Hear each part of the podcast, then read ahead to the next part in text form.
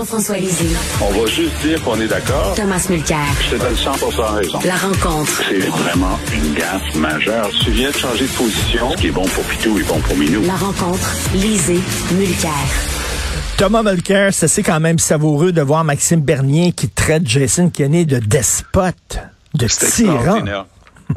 Et en date de ce matin, l'Alberta est en train de prévoir transférer les patients d'autres choses que la COVID, mais aussi de COVID, vers l'Ontario, parce que leur système de santé, Richard, et je te félicite d'avoir tellement bien décrit ce qui est en train de se passer en Alberta.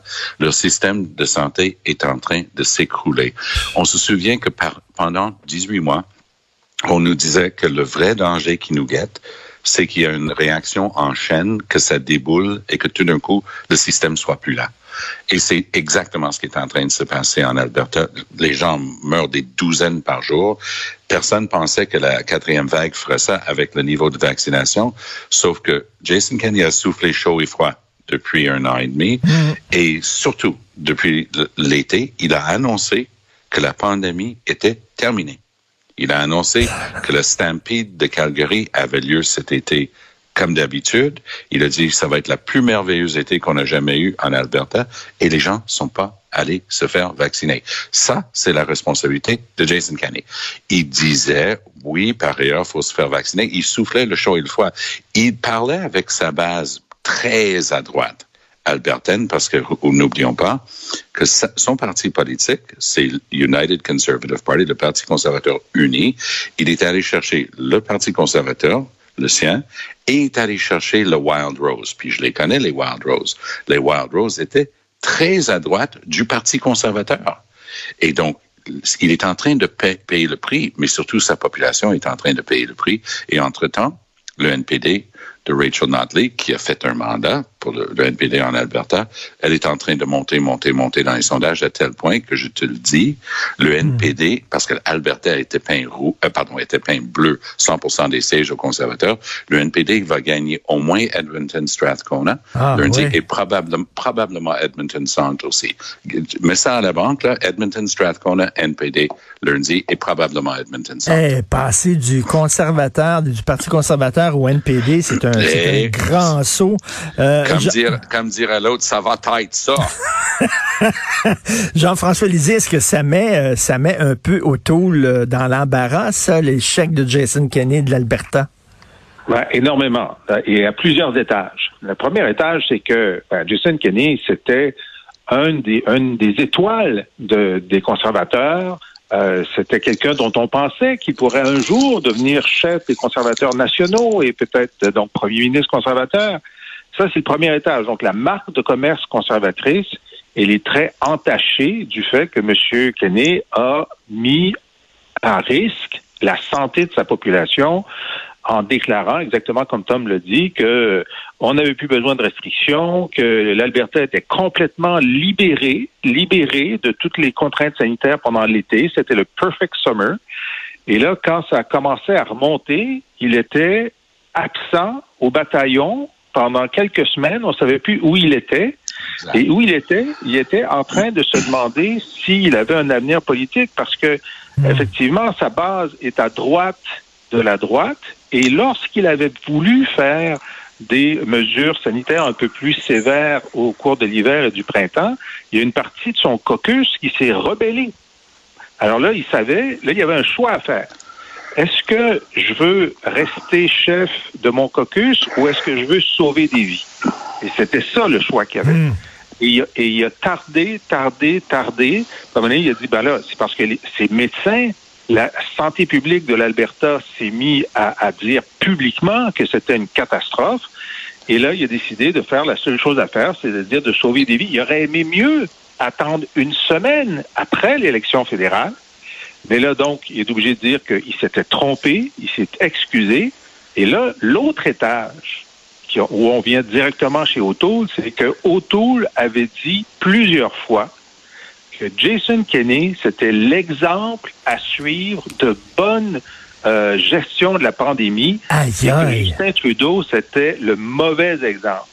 Alors, tu comprends, les journalistes, hier, ont dit, pouvez-vous répéter que vous trouviez qui avait raison, puis Trudeau avait tort. Et là, il a fait semblant, et une auto, la 15 questions consécutives qu'il n'avait jamais entendu parler de ce gars-là. C'est ça. Il ne comprenait pas la question. Euh, il répétait ses lignes.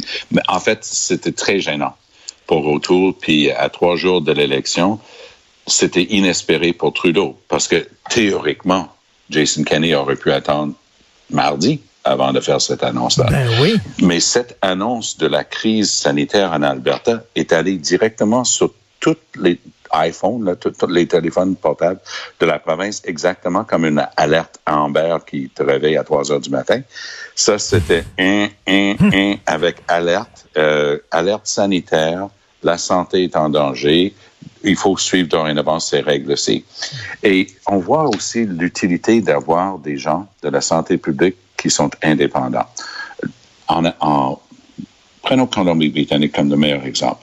Bonnie Henry, qui est la médecin en, en charge en Colombie-Britannique, quand elle fait ses conférences de presse, Adrian Dix, qui est son ministre de la Santé, il parle très bien français par ailleurs, lui, il est en arrière d'elle. C'est elle qui mène la balle. Même quand John Horgan, le premier ministre, est là, lui est à côté, elle fait la conférence de presse principale, c'est elle qui annonce les règles. Et puis dès qu'elle dit quelque chose dans le micro, c'est une norme, c'est applicable, c'est un règlement, même si c'est publié trois jours après. Mmh.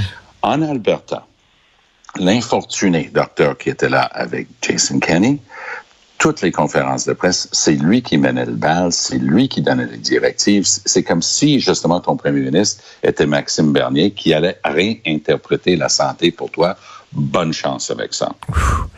Euh, il me semble que plus ça va dans la campagne, plus euh, les positions du Parti conservateur sont floues. Et je sais pas si vous avez vu le, le, le comité éditorial de la presse rencontrer euh, les, les, les, différents chefs et euh, quand ils ont rencontré M. O'Toole, ils ont dit on, on trouvait que c'était pas clair sur certaines questions, sur certains dossiers, sur certains sujets. Et après avoir parlé avec M. O'Toole pendant près d'une heure, euh, maintenant c'est beaucoup plus clair. On sait qu'il est très flou. oui, en effet. Jean-François, qu'est-ce que tu en penses? oui, mais je veux juste te dire une dernière chose sur l'Alberta et sur Jason okay. Kenney. Euh, le, le, le, maire de Calgary, qui s'appelle Naïd Nenshi, euh, est très, très populaire. Il, évidemment, il est, il est, plus proche du, du NPD, mais il, il, est très populaire et c'est son, son dernier mandat là, qui s'achève. Et là, hier, il a dit, je veux pas être méchant, mais j'ai eu sept premiers ministres différents et ce gouvernement-ci est le plus incompétent que j'ai jamais vu, oh. parlant de Jason Kennedy. Alors, tu sais, le gars, là, c'est la fin de sa carrière politique. Là, dès l'élection, est-ce qu'il va tenir jusqu'à l'élection? C'est ça la question. Non. Alors, je pense, donc, que, je pense que la réponse à ta question, Jean-François, c'est qu'il ne tiendra pas. Il va se faire balancer par-dessus bord. Et c'est très intéressant parce que d'habitude, on regarde tellement de choses en politique, on regarde tout sauf la compétence es-tu capable de faire la job? Est-ce qu'il avait une première ligne sur son curriculum vitae? Et la réponse, dans le cas de Jason Kenney, c'est non. Il est Mais comme il un autre qu'on connaît. Il était une des étoiles du gouvernement Harper. Il y a eu, c'est lui qui a développé la stratégie pour aller chercher des votes dans les communautés culturelles de tout le Canada vers les conservateurs qui avaient exact. Et je l'ai Alors pourquoi, pourquoi ce gars-là dans... qui était compétent, qui avait de l'avenir, est devenu incompétent hmm. quand il est arrivé en Alberta? Non, non, je vais me permettre de dire euh, ça différemment. Il était un politicien aguerri, compétent, futé, brillant. Mais comme gestionnaire, je parle, c'est l'élément manquant. On analyse les prises de position, le débat, le bagou, la bonne ligne à la période des questions. Mais est-ce que le gars est capable de gérer? C'est des milliards et des milliards de dollars le budget d'une grosse province comme l'Alberta? C'est la quatrième province au Canada après l'Ontario, Québec et Colombie-Britannique. Est-ce qu'il est capable de faire le job? Et la réponse, c'est ça qui est en train de sortir. Non, c'est une nouille lorsqu'il s'agit de gérer. OK.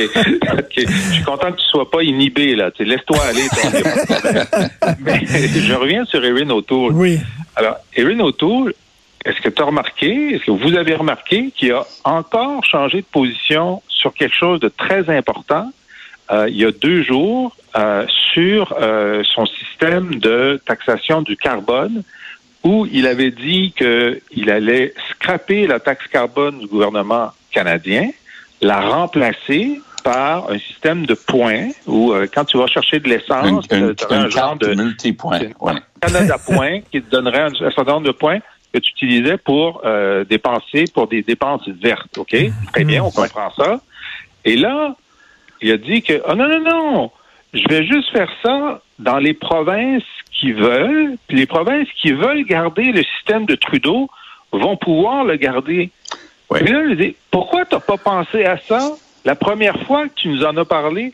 Tu sais, changer de programme pendant une campagne électorale, c'est la troisième fois qu'il le fait dans la même campagne électorale sur des éléments essentiels, les armes, Ouais. et puis maintenant, Écoute, il y a- il y a- euh, il y a- le- carbone. Mais c'est comme, c'est pas sérieux. Il y a une expression en anglais qui dit « He makes it up as he goes along », Tom. Oui, mais c'est justement ça. Moi, j'appelle ça de la politique par groupe de focus, focus group. Tu, tu fais une analyse, tu dis, ah, ça, c'est pas en train de passer, je balance ça par-dessus bord. T'aimais pas ma première, mon premier programme? Voici, j'en ai un autre. Et oui, c'est en train c'est en train de le rattraper, ça. Puis, intéressant aussi, petit détail de la campagne, on a, on tire, ce qui tire à sa fin. Euh, j'ai remarqué que dans sa rencontre avec la table éditoriale de la presse, Trudeau a essayé d'insister qu'il avait un bon bilan en environnement. Je m'excuse de différer d'opinion avec M. Trudeau là-dessus, mais on a le pire bilan du G7 pour la production des gaz à effet de serre depuis l'accord de Paris et on a eu une augmentation à chaque année. M'excuse de dire, mais quand on achète un pipeline pour augmenter la production des sables bitumineux, puis on essaie de présenter ces, ces titres de créance comme écologistes, ça marche pas. Mais ça coïncide avec une information que j'ai eue hier d'un organisateur. C'est que les libéraux sont inquiets pour Stephen Guilbeault. Euh, Nima Machouf Ah est en train de mener une très bonne campagne. C'est un visage connu et respecté lors de la pandémie. Il est épidémiologiste. Et donc, les, les libéraux sont très nerveux pour Guilbeault. C'est l'information que j'ai eue hier. Je je l'ai pas mis en onde parce que je me suis dit, ouais, c'est peut-être du spin. Mais quand je vois que Trudeau a pris la peine, et depuis quand tu fais tes rencontres avec la table éditoriale à 72 heures d'une élection, c'est quand tu es nerveux. Et une de tes vedettes risque de mordre la poussière. Ben, C'est l'information que j'ai eue et ça semble se confirmer. Très, très intéressant. Jean-François, on sait que, bon, tu as été à un moment donné collaborateur aux États-Unis. Tu as fait un excellent livre qui s'intitule Dans l'œil de l'aigle. Euh, comment tu vois ça, Barack Obama, qui vient à la rescousse de Justin Trudeau? Moi, ma, ma, première réaction, c'est de quoi il se mêle, lui? Ben, écoute, moi, comme j'étais très content que, euh, que Charles de Gaulle dise Vive le Québec libre, je vais pas me mettre à critiquer les chefs d'État étrangers qui se mêlent de nos affaires. Alors, écoute, sais, pourquoi pas? Pourquoi pas? Euh, euh, c'est sûr que pour les pour les progressistes, pour les indécis progressistes, le fait qu'Obama dise du bien de Trudeau, ça peut les euh, c'est pas très significatif. On est sur la marge. Mais sur la marge, je dis ben là, si Obama aime Trudeau, euh, peut-être que je vais lui donner une, euh, une autre chance. C'est pas mauvais. La chose qui la personne qui est dans l'eau chaude, c'est euh, Mélanie Joly. Parce que quand euh, François Legault nous a dit comment voter, Mélanie était bien fâchée en tant que femme de se faire dire pour qui voter? Et maintenant, c'est Obama qui lui dit pour qui voter. Est-ce qu'elle va sortir correct. pour dénoncer Obama? Mais Mais- Appelle-la, essaye de l'avoir en entrevue pour savoir s'il est bien choqué de ça. Mais comment ça se fait quand, quand, quand François Legault appuie les conservateurs? C'est épouvantable. On dit de quoi il se mêle. C'est une campagne fédérale, pas provinciale. Mais quand c'est Obama qui appuie le Trudeau, ça, c'est bien correct. Bien correct, ça. Comment? Moi, ce que je veux, c'est savoir... Non, mais je- Trump, honnêtement, le, le- Trump. le truc, on, va arrêter de se compter des accaires. Ça veille des Trudeau, surtout à Toronto et dans le ROC. Ici, au Québec, ça changerait pas grand-chose. Mais effectivement, il y a une, petite joyau là-dedans, c'est que la grande défense de Justin Trudeau pour la démocratie, selon M. Obama, or pour la gauche progressiste, l'erreur de base et le défaut numéro un de Trudeau, c'est sa promesse rompue sur la réforme électorale. Il avait promis d'aller vers un système avec plus de proportionnalité et se débarrasser de notre système qui donne des résultats bi- biaisés où le parti qui gagne le plus de votes ne, ne forme pas le gouvernement. Il a juré Ouais. qu'il allait faire ça. Il reçoit le rapport d'une vaste consultation par un comité et il dit, bah, c'est pas bon pour les libéraux, ça. Moi, je déchire le rapport. Donc, Trudeau a rompu sa promesse de base en démocratie. Donc, pour un Canadien qui suit ça, c'est une petite ironie que M. Obama décide que c'est un des très grands atouts de Justin Trudeau. Messieurs, merci beaucoup. C'est un privilège, de, c'est un privilège de vous parler chaque jour. Je sais pas, est-ce qu'on a le droit de se parler lundi? Est-ce qu'on a le droit de parler d'élection fédérale le jour même de l'élection? On est encore en, en République, non? ben oui. Merci beaucoup. Alors, n'oubliez pas, si vous voulez lire Jean-François Lisée, écoutez son excellent balado, allez sur la boîte à